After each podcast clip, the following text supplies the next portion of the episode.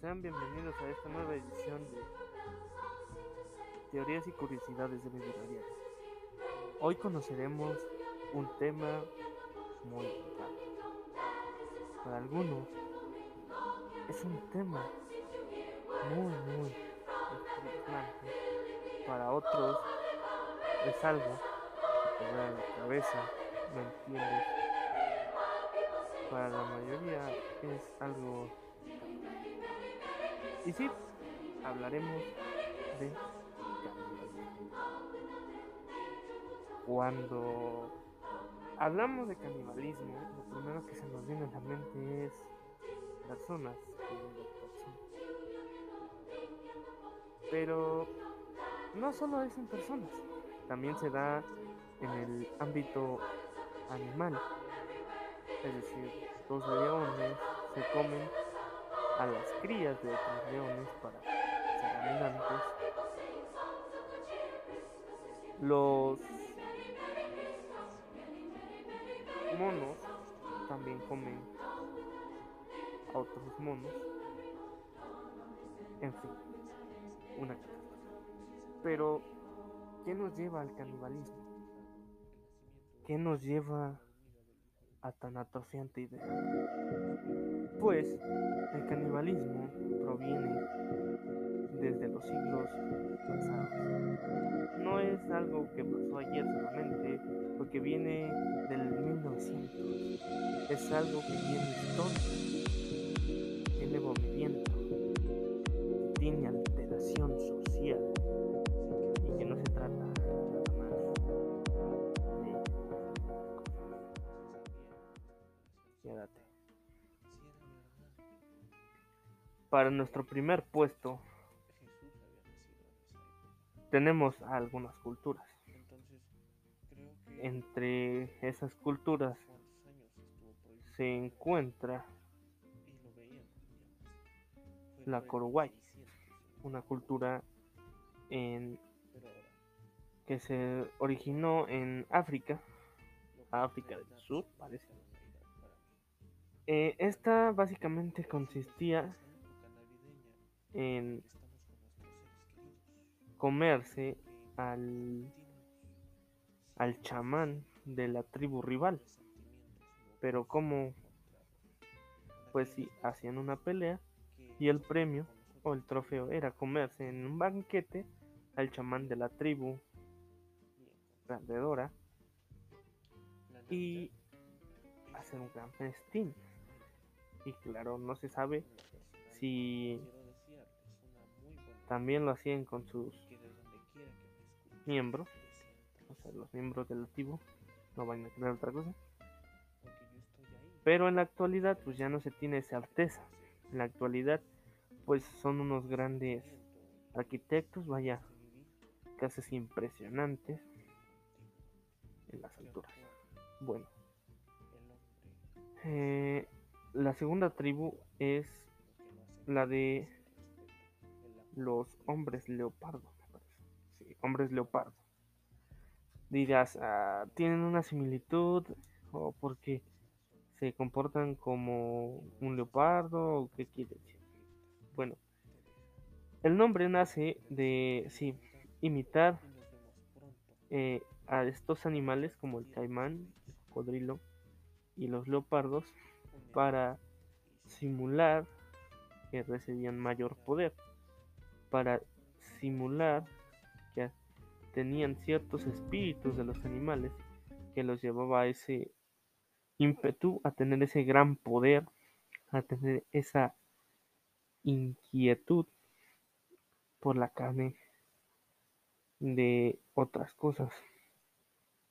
Pero en un ritual se comían entre ellos mismos. Es decir, se hacía un festín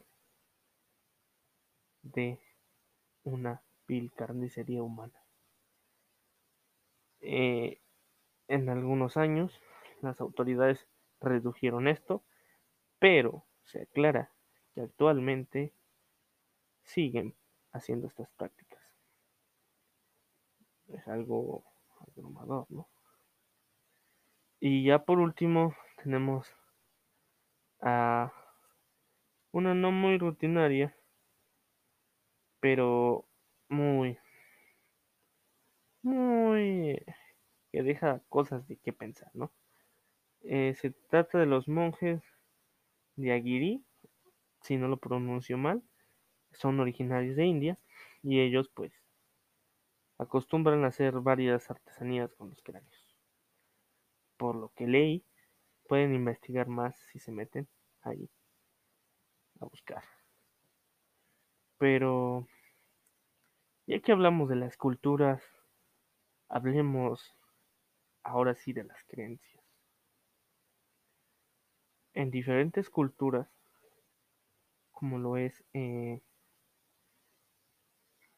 el satanismo, perdón, no son culturas, son religiones, como es el satanismo, como es diversos factores, se dice que eh, a una persona se le debe asesinar después de darle ciertas oportunidades, es decir, si no cesa, ya le dimos una, si no cesa, le dimos una, y ok, si no cesa, ahora sí lo matas. Esa es una ley que por ahí leí de esa religión, mucho respeto por cierto. Y en algunas otras religiones se acostumbra eh, pues hacer este un ritual en donde se cree que las energías de las personas puras son transmitidas a ti cuando te alimentas de ellas. Es decir, si me como a mi vecino, voy a adquirir los conocimientos y la pureza en sí de mi vecino, cosa que mi vecino no, no es puro. Pero así pasa. Sí, y leyendo más a fondo, hubo casos que mm, en sí no eran de esas culturas, no eran de esas religiones, pero tenían una similitud. No nos vamos tan lejos. Eh, en Playa del Carmen había un tipo que se llamaba Gumaro de Dios. Este tipo pues fue abusado sexualmente, vivió una infancia dura, después pasó a ser gay, homofo este, empezó a desarrollar conductas esquizofrénicas y pues comenzó a matar gente. Claro, antes de matar gente, él se dedicaba al, campo y después enlistó en el ejército. Claramente fue expulsado del ejército después de apuñalar a su general, a su mando, y escapar y desertar. Y después se va a Playa del Carmen, conoce a otro chico, que es, si no mal recuerdo, conocido como el Parca, algo así. No, no, no recuerdo muy bien nombres, porque esta información viene de otros medios, entonces, para no, no hacer plagio. Entonces no es mía, es investigado. Eh, y bueno, tiene una relación con este tipo. Y como eran drogadictos, eran adictos a varias sustancias, se pelean como todos por el dinero. Y este tipo Gumaro decide matar a su pareja, a su amante. Lo mata y hace visteces, diferentes cocinas, diferentes comidas. Se le ve en el mercado comprando ingredientes, comiendo de todo, ahí entrándole duro al, al hueso de su pareja.